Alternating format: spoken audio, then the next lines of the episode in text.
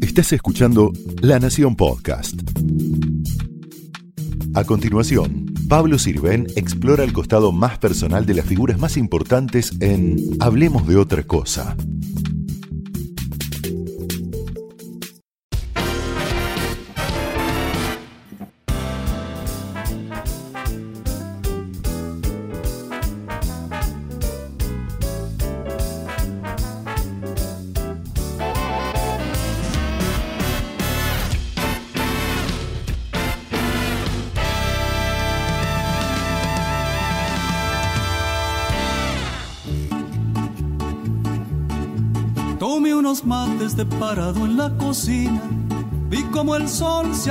Abalanzaba sobre el mundo. Miré la hora, eran las siete menos cuarto. Ya me sentía cansado de esperar. Me fui poniendo la camisa y el vaquero. Metí el revólver en la caña de la bota. Prendí una vela a los pies de San Antonio, santo patrono de los fuera de la ley. Por en la moto hasta el bar La Cucaracha, donde en silencio me esperaban los muchachos. Fernet con coca y whisky con cigarrillos, la muerte olía a tabaco y a café. El golpe estaba más o menos bien planeado, más de dos meses ultimando los detalles, dos de los nuestros apretando los cajeros y yo en la calle en un auto de alquiler.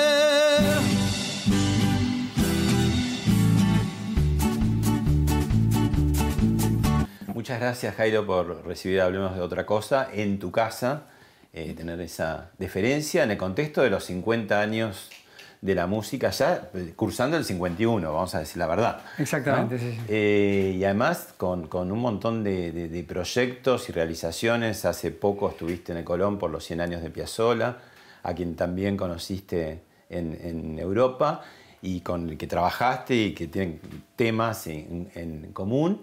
Y además, bueno, trabajos discográficos que, que están en marcha, alguno Sí. que salió, alguno que va a salir.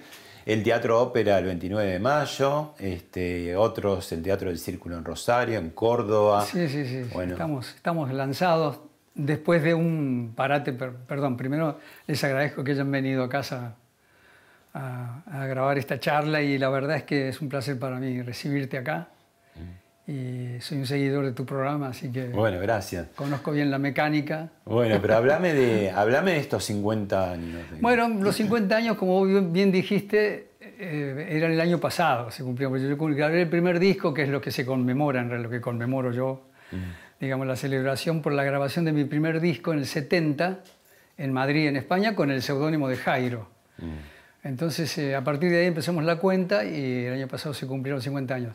No pudimos completar la celebración que queríamos, que era una gira muy amplia, eh, que abarcaba la Argentina, pero también otros países en América y en Europa también. Se suspendió todo, como, bueno, como ya todos sabemos, y, eh, y estamos tratando de retomar de nuevo el ritmo de trabajo de a poco. Lo primero que hicimos fue terminar el disco. Ya tomamos una determinada, tomó una determinación Lito Vitale, que es el productor del disco, de hacer en lugar de uno dos discos. Entonces eh, eso nos permitía, nos daba un poco de aire para Liberar terminar lo que ya que teníamos grabado, claro. Claro. Y sacar un primer disco con 10 canciones y luego empezar, que ya empezaba a trabajar, otro disco con otras 10. Ahí, ahí tenemos, este, para hacer una pequeñísima degustación, un, un video donde además tenés esa, eh, esa virtud de convocar también a otras generaciones y que repotencian toda tu sí. producción. Lo vemos y lo charlamos. Dale, cómo no. Vamos a la distancia, sí,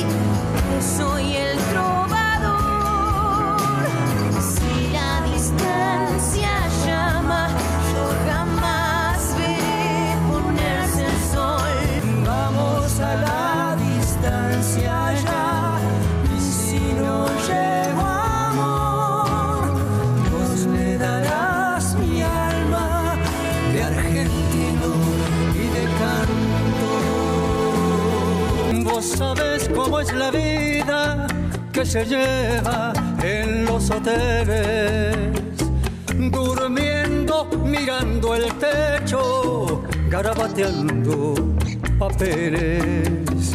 A vos te veo preciosa, te has dejado el pelo largo. Pareces al dibujo de la Virgen, la Virgen de Leonardo. Bueno, lo, lo primero que te quería proponer era a ver si, si, si sale, ¿no? Como, como un cuéntame tu vida muy panorámico, porque de- de- necesitaríamos varios programas para hacerlo, ¿no? Pero eh, ¿de dónde venís? ¿A dónde vas?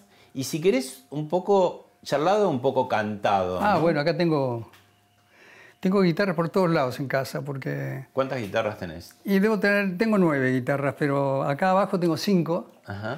y las tengo ubicadas estratégicamente en casa como para que paso por ahí, agarro la guitarra y canto alguna canción o, o eso para despuntar el vicio. Claro. Pero además eh, hago una especie de rito, de ceremonia, o llamarle como quieras, las afino. Ah, estás todo el tiempo Sí, las afinando. tengo afinadas todas. Por ahí se puede desafinar alguna cuerda, sobre todo en las bordonas y más por el tiempo, pero por el, por el tiempo me refiero al clima, ¿no? Sí. Pero si no, están todas muy si- afinadísimas. si Esta tú- es mi preferida porque es la última que llegó a la, a la familia, ¿no?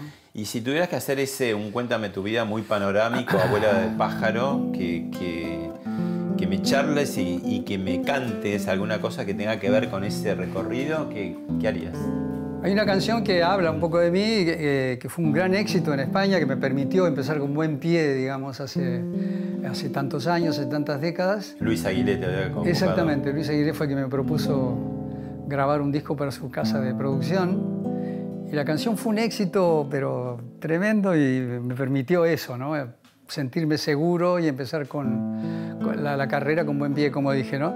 Decía, por si tú quieres saber, yo soy aquel el que anda prendido de tu cintura por las calles solitarias, por si tú quieres saber, yo soy aquel el que anda.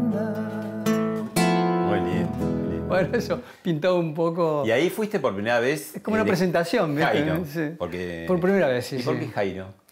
Porque había, tenía que ponerme un seudónimo, tenía que elegir un seudónimo, y se le ocurrió a un agente de Luis Aguilé que trabajaba acá, uno de sus agentes artísticos acá en Buenos Aires, y antes de irme de Buenos Aires a Madrid, me llamó por teléfono y me dice, ¿podría hablar con Jairo? Le dije, no vive nadie aquí con ese nombre. Y, y ahí, bueno, me empezó a hacer bromas, me dijo, ¿qué tal, qué te parece que a partir de ahora te llamemos Jairo? Y me gustó mucho. Me gustaba porque era preciso, era una cosa cortita y es muy bonito. Después, yo no conocía el significado del nombre ni nada, no sabía, lo que- no sabía qué quería decir. Un eh, maletero, me acuerdo, en Tucumán, una vez que fui a cantar a Tucumán, me dijo que en arameo antiguo, no sé qué, significaba fiel, en una sola palabra. Pero luego, cuando hice un, grabé un disco con poemas de Borges, tuve la suerte de conocerlo a Borges, y nada más presentármelo, me dijeron, él es Jairo, y él extendió la mano y me explicó, me hizo toda la etimología del nombre, ¿De la palabra. Sí, me dijo, ¿no? Era un arquisinagogo eh, de del Nuevo Testamento, eh, uno de los milagros de, de Jesucristo es eh, haber este, eh, resucitado a la hija de Jairo. O sea que le dio al nombre una cierta nobleza, ¿no? Hay muchos artistas que cuando pasa el tiempo y tantas décadas como vos, este, se van olvidando las letras, tienen sus atriles, pero vos tenés como una, tenés todo el repertorio en la Sí, cabeza. más o menos. pues, bastante, sí. Tengo una reserva por ahí en la ¿Y, y de Borges te acordás de algo así? Sí, claro, por supuesto, sí. De Borges podría ser, a ver. La más conocida de Borges, que es de Borges y Piazzolla, es Me acuerdo fue en Valvanera, en una noche lejana, que alguien dejó caer el nombre de un tal Jacinto Chiclana. Qué bonita historia de cuchillero de Borges, ¿no? Bueno, mucha poesía en todo tu repertorio, tenés cosas vibrantes, pero tenés cosas íntimas también, ¿no? Sí, Eh, sí, bueno, hay muchas canciones de amor. La, la canción latinoamericana en general tiene una base muy sólida y, y muy eh, extendida, bueno, por todos los países, ¿no? Expandida por todos lados en las, músicas- en las canciones de amor, ¿no? Sí. Después vamos a escuchar, porque eh, en vivo te vamos a escuchar, pero también grabado, eh, algunos de esos hits, como Los Enamorados o, o El Valle del Volcán. ¿Qué otra te acordás así que por ahí no, no explotó, pero decís, a mí me gusta y, y la tengo en... en- en- Eh, hay muchas, ¿no? Pero, a ver. Eh. Ah, Hay una niña en el alba soñando con ser. Es una gota de agua que quiere llover. Su voz me dice en el alba, seré tu mujer. Y en esa niña del alba, yo al alba trepé.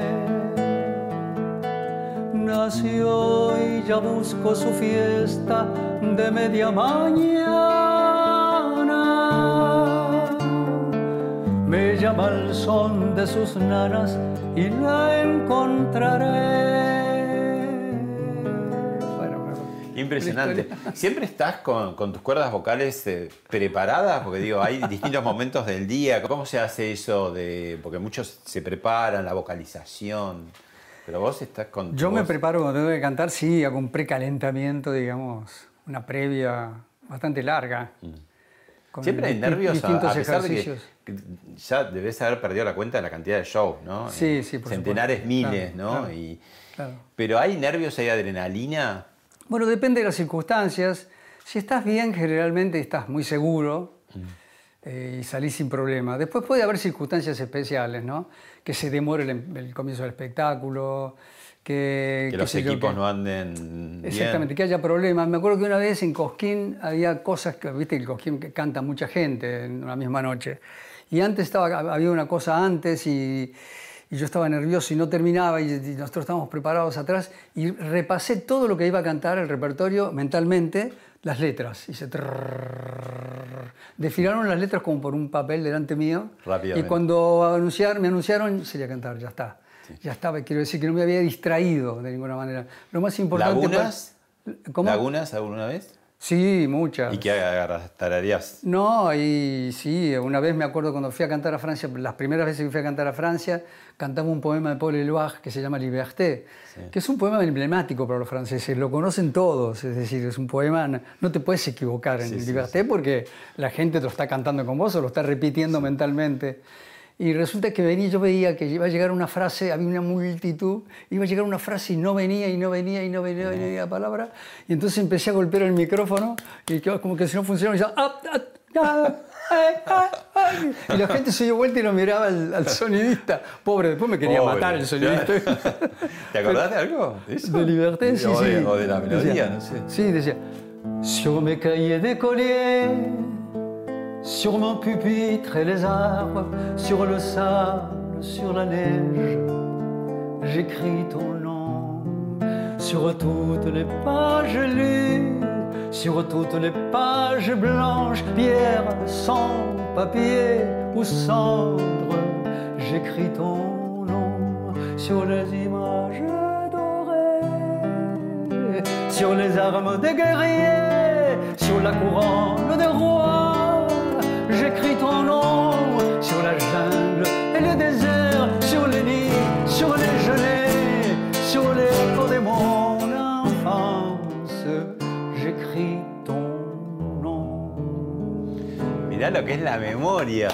Porque pasó el tiempo y de pronto. el tiempo casi que no la canto, además. me Y por eso te digo, Sí. ¿no? Es, Es- que es un poema, ese es un poema increíble. Fue, para los franceses es importante, no solamente fue conocido porque es un maravilloso poema, sino porque además tuvo una influencia muy grande en la, en la guerra, durante la guerra, Segunda Guerra Mundial. Se pasaba en el poema, en, en cartillas, en letra, escrito en cualquier lado, lo escribían, escribían versos del, del- del poema en las paredes, porque el poema habla de la libertad. Inmediata, eh, estaba Francia tomada por los nazis, eh, invadida por los nazis, y eso era como una especie de revulsivo extraordinario. Hay que decir que es de Paul Eluard, que era el gran poeta del surrealismo, ¿no? del movimiento de Breton, y era un, la hija de Paul Eluard fue la quien me autorizó, digamos, para ponerle música. Cantaste mucho en francés porque estuviste Sí. mucho tiempo. ¿Cantaste en algún otro idioma además del francés y el castellano? Sí, canté, pero la verdad es que no, no, no, no recuerdo mucho porque no, Eso sí, para eso no tengo mucha memoria porque era una cosa muy circunstancial, ¿no? ¿En qué idioma? Canté en italiano, canté en portugués, canté en alemán. Uf, qué difícil, ¿no? Sí, sí. Yo había cantado ya cuando estudiaba canto en Buenos Aires con Alexia Pratgay, que fue, eh, yo digo que es la que me enseñó a cantar. Yo creía que sabía cantar, pero cuando llegué a su casa y me empezó a enseñar la técnica vocal me di cuenta que no sabía nada. y, eh, y ahí canté eh, cosas muy bellas y cantaba la serie de Dichterliebe de, de Schumann. Y ahí canté los primeros acercamientos, digamos, aunque sea de una manera fonética, ¿no? A un idioma como el alemán, que es muy bonito para cantar. y, eh, pero que para mí, como no lo hablo, es muy difícil de retener, claro. ¿Te acordás de alguna canción, no ya tuya, sino cuando empezaste? Vos empezaste a- ¿Qué, qué es lo más eh, chico que empezaste a cantar? ¿Ocho años? No sé. O cuando era chiquito cantaba canciones mexicanas y ese tipo de cosas, ¿no? folclore. ¿Te acordás de algo así que, Sí. de- de- que, que cantabas o tarareabas de, de aquella época? Sí, sí, sí, qué, sé yo. La, la primera canción que canté fue en el colegio, ¿viste? Los maestros te eligen, para la fiesta de- del 9 de Ya te julio. tomaban, de- ¿no? Sí. Por la fiesta de fin de año era esto, ¿no? Sí.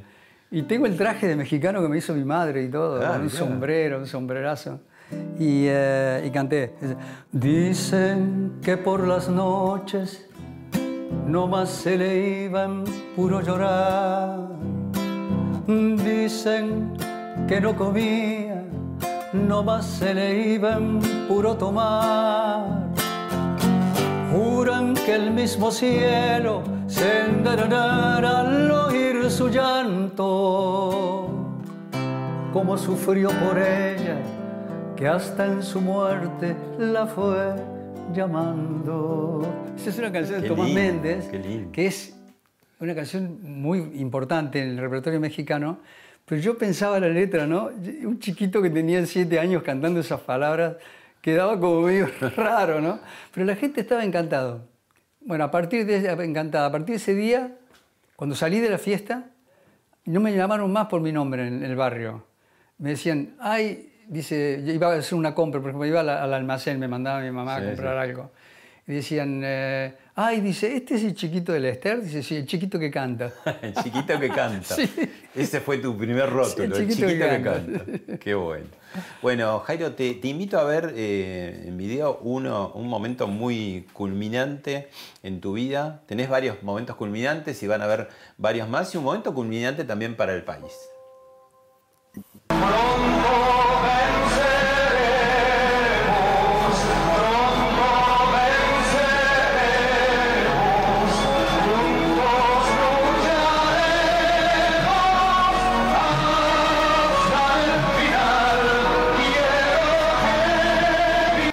Fuerza.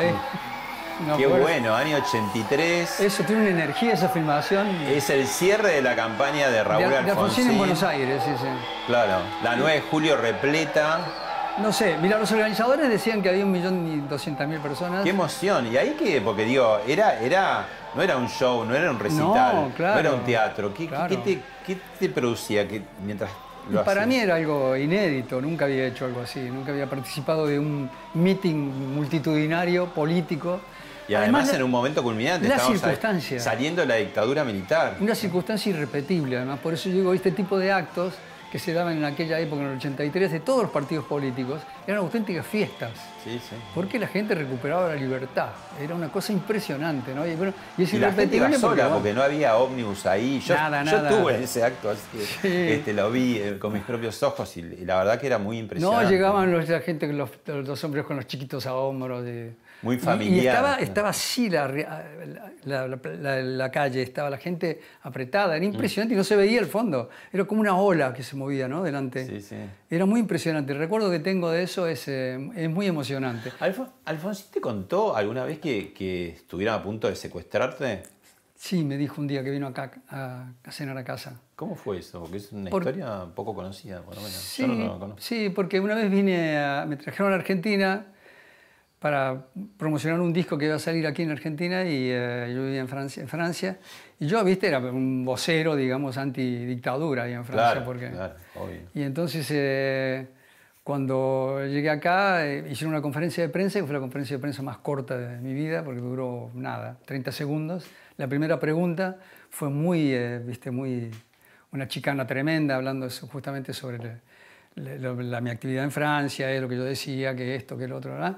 Y otro periodista le contestó al, al que me había preguntado y ahí se armó una discusión tremenda entre todos. Ajá. Y yo me fui. Y me fui a mi, a mi habitación, estaba en, en una suite y estaba, eh, vinieron a verme algunos medios, les dije, bueno, vamos a hacer algunas cosas individuales para no desperdiciar el día, ya que están acá, vamos a hacerlo así.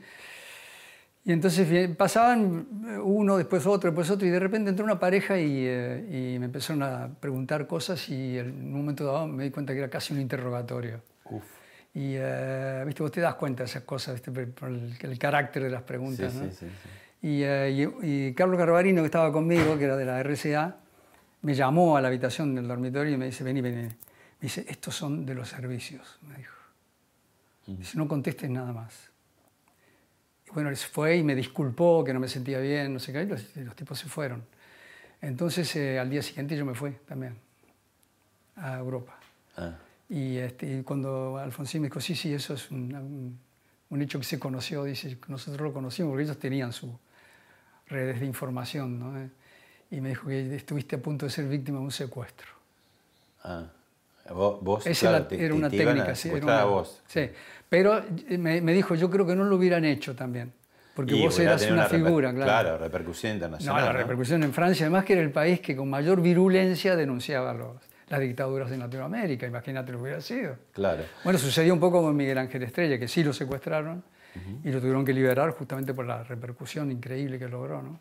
Bueno, te paso a otro presidente, me hablabas de Alfonsín, pero vos sos de Cruz del Eje, donde Sí. nació otro presidente también radical, eh, Arturo Ilia. ¿Y qué tuvo que ver con tu familia? ¿O qué, a quién asistió? ¿Y por qué? Bueno, Ilia nació en Pergamino en realidad, pero vivió más de 50 Vivió, años. claro, casi como que era hijo de Sí, Cruz del Eje, ¿no? sí, el Cruz del Eje, ahí está la casa museo de él y demás, ¿no? Era un personaje muy querido en Cruz del Eje y era muy entrañable él como persona. El médico del pueblo. El médico de los ferrocarriles. Sí, sí. era. Entonces, y mi viejo trabajaba en el ferrocarril en ese momento, trabajaba en el depósito de locomotoras. Lo hizo durante 40 años. Y, eh, y una noche tu- tuvimos un tuvieron un problema con una, con una hermana mía eh, que se puso mal, se empezó a poner morada, y que es una noche de invierno en Cruz del Eje. Hace mucho frío en invierno. Y por las noches. Y, eh, entonces mi padre agarró la bicicleta y se fue a buscar a- al médico de referencia. ¿no? Fue a la casa de Ilia, lo despertó como a las 4 de la mañana y eh, ¿qué pasa, González? Le dijo y le contó. Y entonces él arriba del pijama se puso como una especie de poncho, de, de manta, ¿no? Agarró una bicicleta de uno de los hijos y lo acompañó al- a mi casa. Y vio que la chiquita tenía hipotermia en realidad y que había que darle calor. Le pidió a mi padre que se sacara la parte de arriba del torso y desnudara el torso y la pusiera la chiquita contra él. Y después los tapó con una colcha, fraza- frazadas y eso. Y mi madre, que siempre se acordaba de eso, me decía, y yo toda inocente le decía, no le va a dar ningún remedio, y él le dijo, le dijo no, el mejor remedio es el, el calor del cuerpo de su padre. ¿no? Y después, bueno, la chiquita recuperó las cosas, él esperó pacientemente, le hicieron un cafecito, esperó que la chiquita se recuperara, y una vez que se recuperó, se puso, estaba en pijama.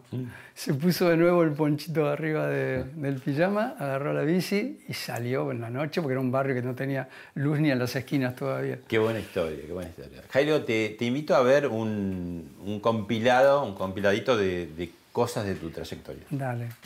Soy de una tierra hermosa de América del Sur, mezcla gaucha de indio con español, de piel y voz morochas bien mi guitarra, que al mundo van las coplas y me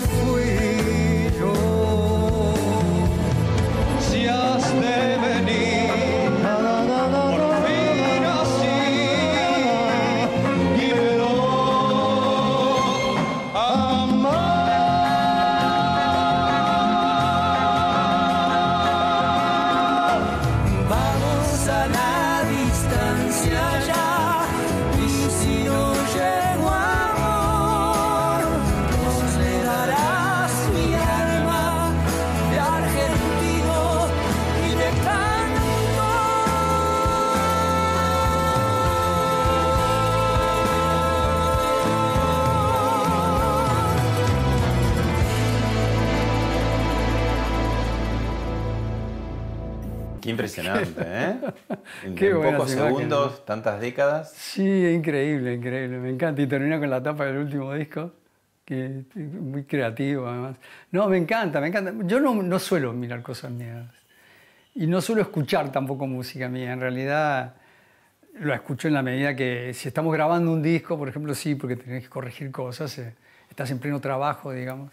Pero es si no- difícil además, ¿no? Porque uno se escucha distinto que lo que lo escuchan los demás, ¿no? Sí, además siempre pensás que lo pudiste hacer mejor. A mí me queda esa sensación casi siempre, salvo en contados casos en los que dije, no, yo no podía hacer más que eso, la verdad. Y siempre intentás dar lo máximo, de todas maneras, ¿no? Lo que pasa es que después, pasado el tiempo, te das cuenta de algunos detalles, qué sé yo.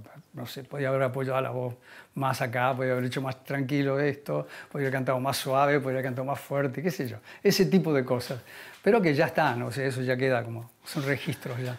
Ahora, ha pasado una cosa muy interesante en la música popular argentina hace mucho, vos lo, lo- lo tenés en el disco, ¿no? Esta eh, confluencia de distintas voces, distintos estilos, distintas generaciones, ¿no? Cuan- parece que pasó al revés que la política, ¿no? Porque la música en su momento, hace décadas, tenía sus peleas, ¿no? El tango por allá, el folclore por acá, los nuevos por acá, eh, la música progresiva por acá, el rock. Y en un momento empezó alguien muy importante ¿eh? que dijo que tenés la mejor voz de la Argentina, eh, empezó como a decir vengan, ¿no? Vengan, vengan. Vemos un video y Bueno, lo charlamos y decimos quién es. Yato vaya viniendo de la cangalla, que tilibia de tera y cago su charada, la el patara, guacara, pinata, patara, guacara, pinata, patara. Y yo estaba no llorando aquel tiempo feliz, mi caballo si me con momentos de que pasa la vida,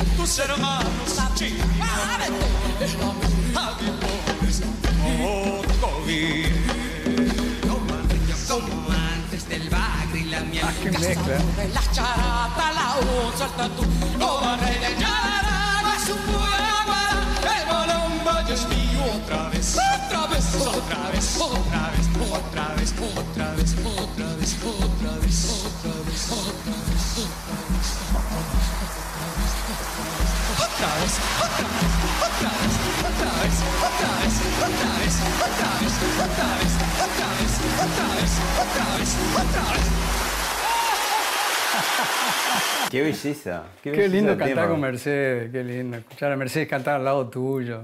Mercedes era de esas cantantes, yo no he conocido muchos así, que a- empezaba a cantar algo, lo que fuere, y te emocionaba, te conmovía. Era una- tenía un timbre de voz, una coloratura, algo que te conmovía. Era impresionante.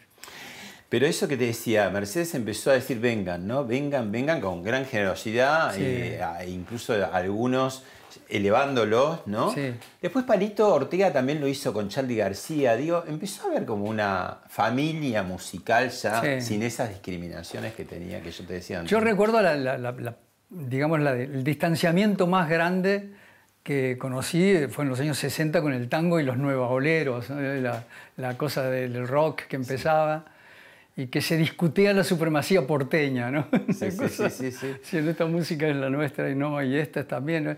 Yo creo que eh, en realidad es música, como decía Astor, ¿no? Es música. Cuando le preguntaban ya, cansado de, de- de escuchar que lo que hacía él no era tango, él decía, yo hago música eh, de Buenos Aires, hago música argentina. Mm. Es muy simple. Eh, veíamos ahí en, eh, los videos, en las canciones que vas recuperando, bueno, viviste casi de hit en hit. Y eso no es muy fácil, ¿no? Y incluso, ¿cómo es para el artista, el, el cantante, el intérprete, el músico? Puede decir, sí, pegué todos estos hits, pero lo que viene es como empezar siempre de nuevo, ¿no? Puede decir, ¿qué, qué funcionará Sí. o qué no funcionará? ¿Cómo, cómo es tu mecanismo de, Bueno, de- si lo pensás- de si lo agregar pensás- canciones nuevas, ¿no? Si lo pensás así, si pensás que estás obligado a hacer un hit después de otro hit, no vas a lograr No nunca el hit. No. claro. no es así como funcionan. Los hits son cosas que llegan a lo mejor de manera impensada. Vos, de todas maneras, hay canciones que vos cantás en tu casa, que viene alguien y las escucha y dice, ay, esa canción, y se le queda, y se va cantando la canción. Y yo te das cuenta ahí que hay algo, que esa canción tiene a lo mejor un plus, que después lo tenés que ratificar en la grabación, consiguiendo una- un buen arreglo musical, una buena grabación, no equivocarte en la producción de esa canción. ¿no? Claro. Y, eh, pero buscar hit por buscar hit, es decir, nadie consigue el éxito grande que ha tenido otro cantante cantando como ese cantante. No hay éxito de laboratorio. Yo creo que no, porque se puede intentar y lo intentan mucho. Yo creo, y yo creo que es lo que más intentan. ¿eh? Sí, sí. Yo creo que uno de las Y es lo que labores... más fracasa. Sí, es ¿no? una de las labores que, en la que más se empeñan los directores artísticos de las discográficas. Claro. No y es el misterio. ¿no? Porque es el misterio de- del talento del artista, pero también del público, ¿no? Esa conjunción de decir sí o no. Sí, y a veces que dice no porque está distraído, no porque sea mal tema, sino porque está en otra y pasó ese momento y chau. Mira, ¿no? es muy simple. Si alguien tuviera la, la fórmula, el tipo Todos. sería o sea, Claro. Bill Gates. Bueno, y to- todas estas décadas de, de- de halagos, de éxitos, también conviven en los últimos años con, con un aspecto de tu vida más, eh, más complejo, más, más doloroso, ¿no? Que es un poco la situación de salud de, de tu esposa, de Teresa, el amor de tu vida. Sí. Este, ¿no? Eh, y al mismo tiempo, bueno, esa fortaleza que tenés en paralelo o conjuntamente, ¿no? Cómo convivir a veces con el dolor, con, lo- con los temas de salud graves y al mismo tiempo sobreponerse. Yo creo y que hay tener que saber- alegría también, ¿no? Hay que saber convivir con el dolor, pero nosotros tenemos una relación fantástica, es decir, nos llevamos siempre muy bien y hemos crecido juntos con Teresa. Claro, se conocían muy chicos, ¿no? Éramos muy chiquitos y eh, muy jóvenes, quiero decir. Y, y además somos esas personas, esas parejas que luego se casan y demás, pero no- nunca fuimos novios, por ejemplo. Éramos amigos, salíamos, jugábamos a las cartas, jugábamos a los dados, íbamos al cine. Pero estábamos todos los días juntos. Mm, Siempre. Siempre. Su madre le preguntaba a ella, dice, vosotros, era española, ¿no? Le decía, ¿vosotros qué sois? Cuando me preguntan, ¿qué contesto? y, Teresa se reía. Y un día ella, que tiene una personalidad muy fuerte, Teresa, eh, estábamos sentados en una cena familiar, digamos, ¿no? toda la familia ya reunida, eh, nos sorprendió todo, a mí también. Me dijo, Jairo y yo nos vamos a casar. Ah, y te sorprendió a vos Sí, también. sí, sí, me mirá. sorprendió. ¿Cuántos años ya que se conocían? Nos casamos 20 días después, ¿eh? Ah. O sea que después Y de desde decir eso, entonces, años 72, ¿no? ¿Se casaron? 72. Sí.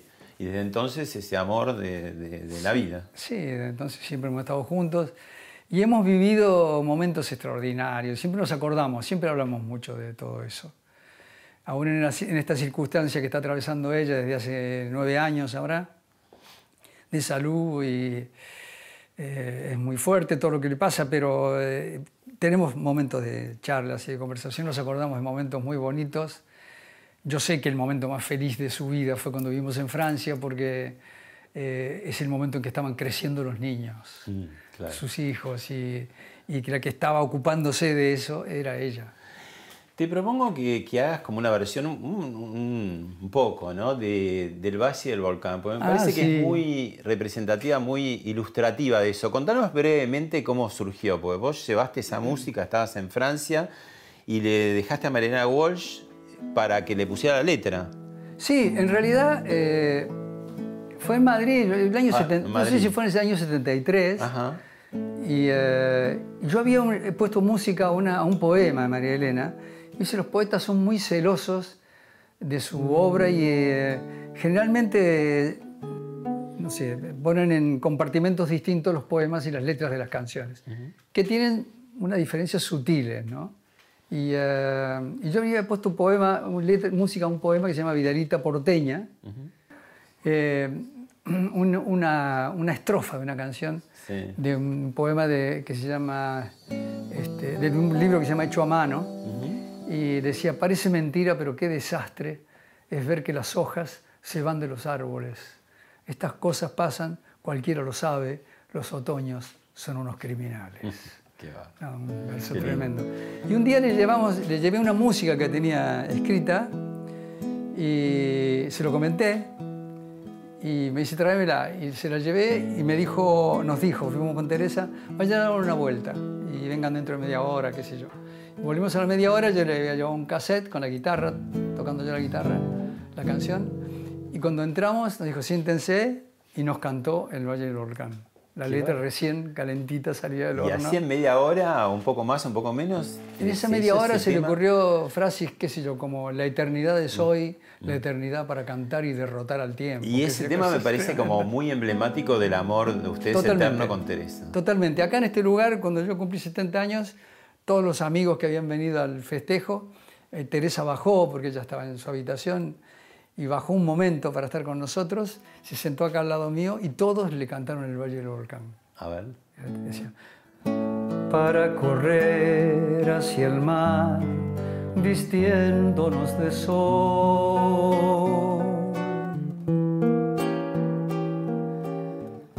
Para tener y prestar niñez del corazón.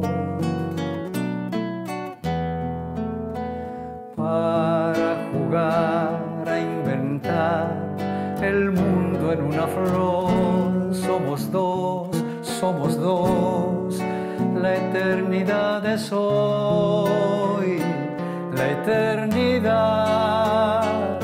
para cantar y derrotar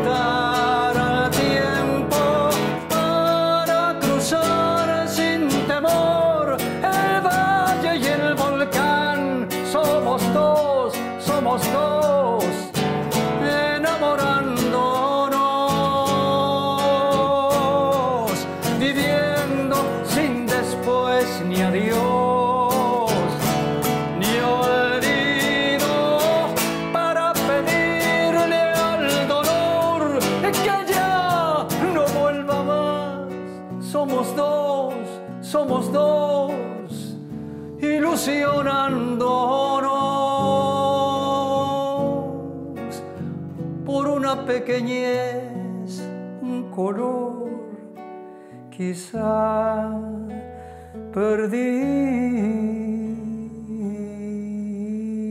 perdido.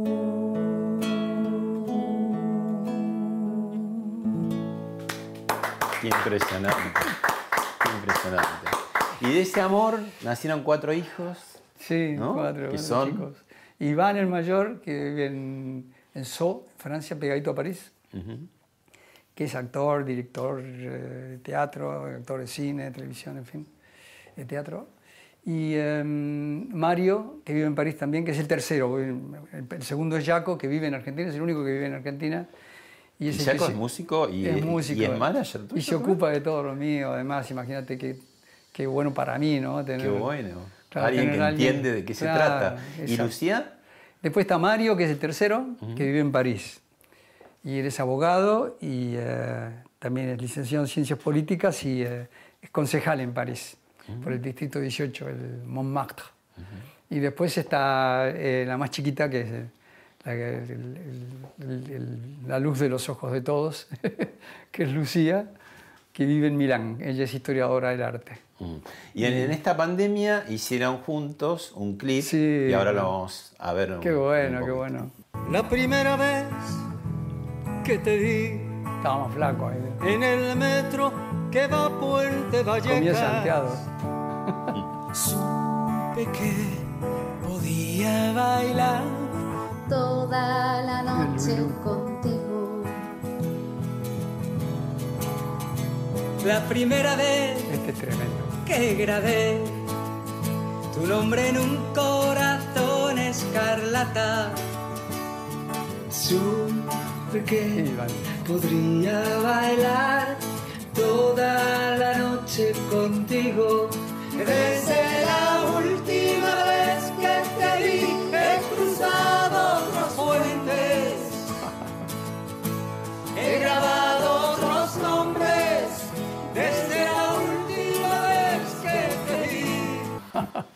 Qué lindo clip. Y qué unidos que son, ¿no? O sea, las Sí. distancias no hacen nada. Sí, somos unidos entre todos y los hermanos son muy unidos, es impresionante. Tienen una relación, eh, bueno, diaria, ¿no? Se hablan diariamente, se escriben, se cuentan todo, bueno, conocen cada uno el proyecto del otro y se apoyan mucho.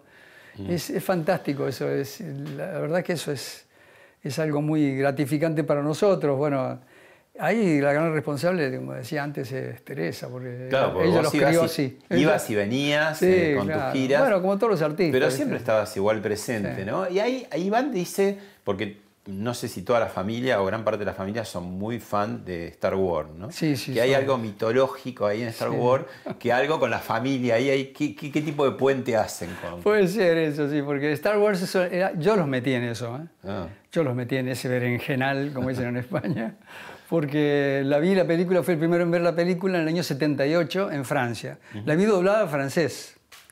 Y entonces llegué a, a Madrid, los chicos eran chiquitos, ¿viste? y les conté la película en el desayuno como si fueran grandes, ¿viste? Y los chiquitos y los ojos abiertos miraban, no podían creer la historia. Y en cuanto la estrenaron en Madrid fuimos al cine y la vimos, qué sé yo, 11 veces seguidas. Y sigue hasta ahora eso. Sí, sí, sí, tengo una, una pequeña colección de cositas. Claro, y, sí, y se, se hablan como fans, o sea... No, tiene un grupo, tenemos un grupo de Star Wars. ah, Sí, un y saben un montón. Sí, sí, ¿Quién sí. sabe más? Yo creo que el que más busca, digamos, en el argumento, en la historia y demás, todas las, las cosas, eh, eh, el que más se involucra, digamos, es eh, Iván. Pero y todos saben mucho, ¿no? Eh, yo la verdad es que hace rato que dejé ese juego. Es decir, para mí sale, sale algo de Star Wars y ya no entra en discusión, ¿no? Es Star Wars, ya es una cosa intocable, ¿no? Cuando hay algo nuevo, se, se juntan de alguna manera, aunque sea a la distancia, para decir, la vemos y... Sí, hablé, primero hablamos mucho. Primero estamos hablando muchísimo tiempo antes de cómo será la película. Sí. Y después resulta que la película no es ni por El asomo lo antes, que durante y después. ¿O sí? ¿eh? Sí. El antes, durante y después. Sí, sí, sí, siempre, sí, sí. Bueno, un uh, otro segmento que tenemos para mostrarte con es la nostalgia. Lo vemos y Ah. lo charlamos. Ah, en dos bueno, tiempos distintos de tu vida. A ver. Es la nostalgia, un ramito de ¿Qué edad tenías? un tenue velo del color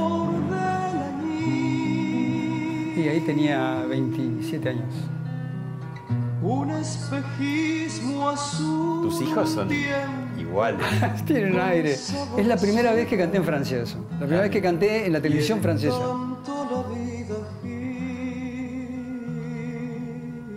Fue un impacto. A mí me ayudó mucho la, eh, la televisión en ese sentido, ¿no? Esto es en Costa Rica. Y ahí saltamos unos cuantos años ya. Sí. En Costa Rica, es esto. Y esto, rumor de pasos en Costa Rica, puedo salir y cantar o no, porque la gente canta todas las canciones. Ah, mirá. Sí, tiene un público muy fiel, que siempre que voy me va a ver y los quiero mucho los tipos. silencio Es al cabo quien me dará su verdad. Y en tanto la vida gira.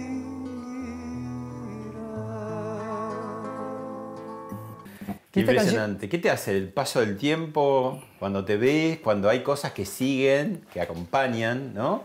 Sí, me recuerda sobre todo el momento en el que se producen las cosas, sobre todo, ¿no? Eh, eh, ¿Qué pasaba en ese momento, no? Claro, y eso le pasa a todo el público, porque también cuando escucha tu- Yo creo, ¿no? tus viejas Sí, canciones decís, ah, esto era la época que tal cosa, ¿no? Cada claro, cual con- la gente relaciona mucho las canciones con etapas de su, de distintas etapas o momentos muy puntuales de su vida, ¿no? Mm. Eh, asocian mucho, sí. Bueno, Jairo, te propongo ahora que nos movamos por esta linda casa que tenés hacia otro espacio, hacia otra especialidad, hacia otro talento que vos tenés que no, no es tan conocido. Bueno, ¿cómo no? ¿Vamos? Sí, ¿cómo no?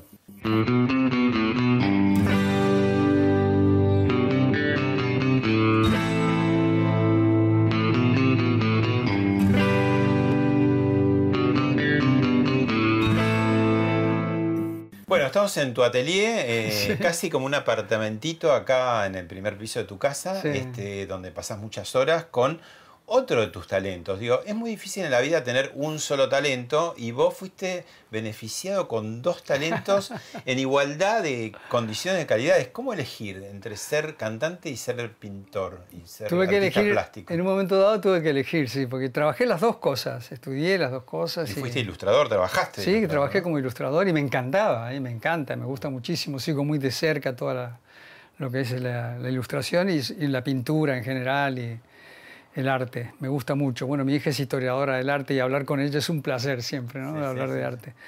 Y sí, me gusta mucho darle, digamos, continuidad, aunque por supuesto no tengo la, la oportunidad de hacerlo muy seguido, pero darle un poquito de continuidad a mi, a mi trabajo como, también como pintor o como dibujante, ¿no? ¿Qué, qué traba- eh, trabajos y oficios y vocaciones disímiles, ¿no? Porque digo, el artista, el cantante es ante públicos masivos y el Sí. artista plástico Es es, soledad. en soledad, ¿no? Sí, yo muchas veces cuando pinto, no solamente me pongo a cantar y que yo, pongo música y canto, sino que me pongo a bailar también. Ah, ¿también? Sí, sí, me pongo, yo mismo me sorprendo, yo, yo también estoy medio, O sea, están combinados. estoy medio chapita, Están me pongo a bailar y qué sé yo, y pinto, y me alejo y miro y pinto y qué sé yo, me hablo a mí mismo, hablo solo.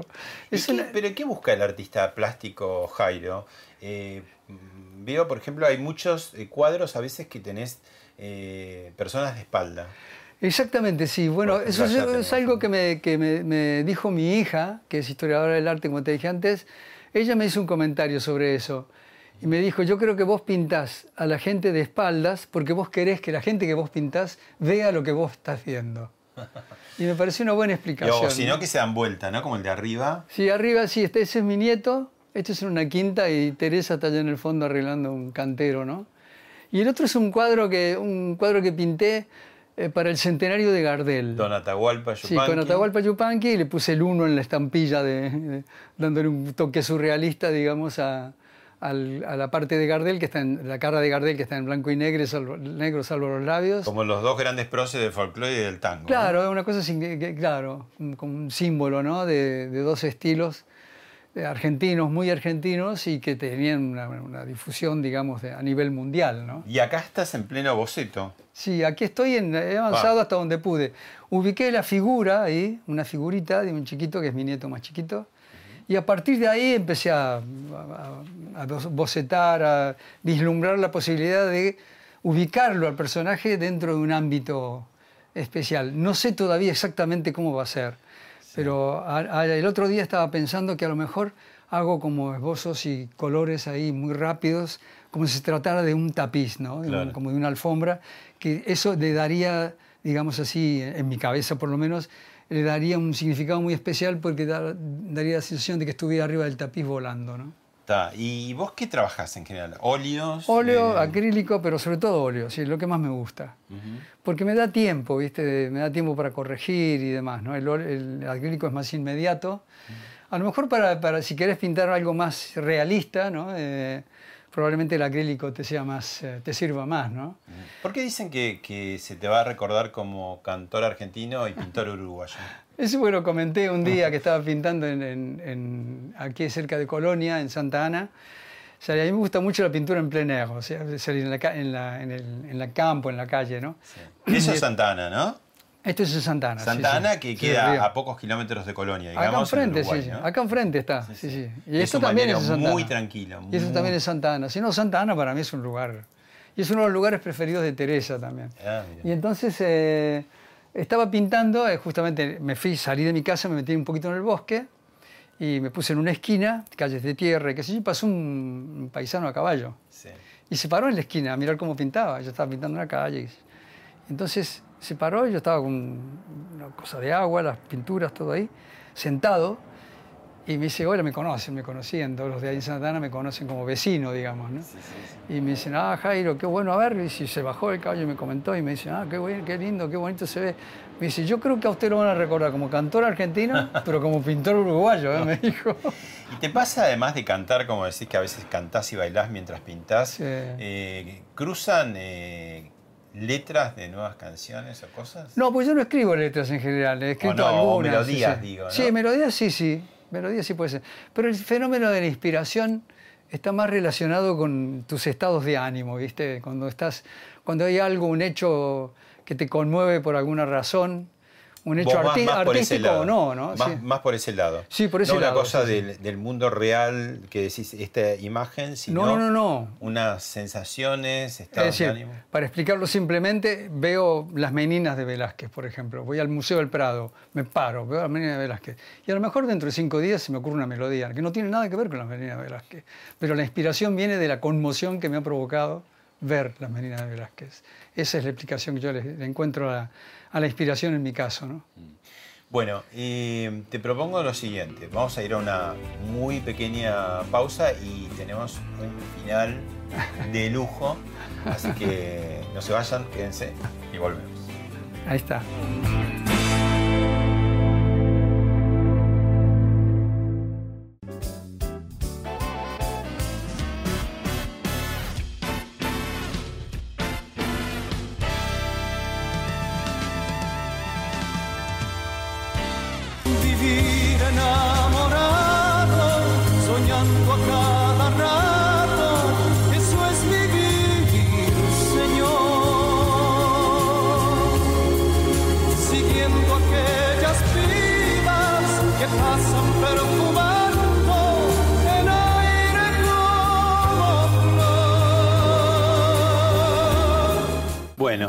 Prometido es deuda. Jairo, estamos en tu lindo jardín. ¿Y qué es lo que vas a hacer para despedir?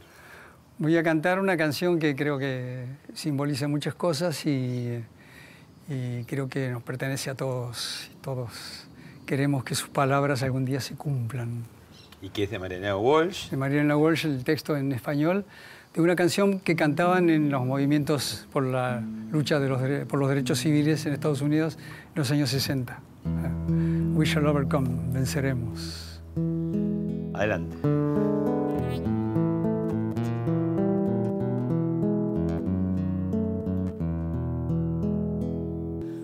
Pronto venceremos,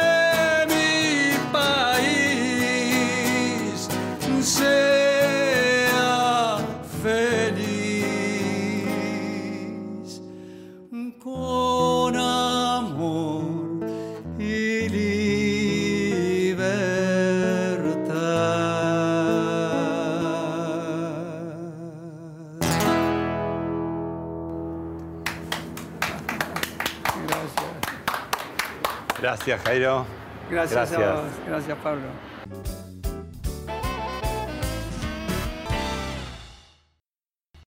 Esto fue Hablemos de otra cosa con Pablo Sirven, un podcast exclusivo de La Nación. Escucha todos los programas de La Nación Podcast en www.lanacion.com.ar. Suscríbete para no perderte ningún episodio. Estamos en Spotify, Apple Podcast, Google Podcast y en tu reproductor de podcast favorito.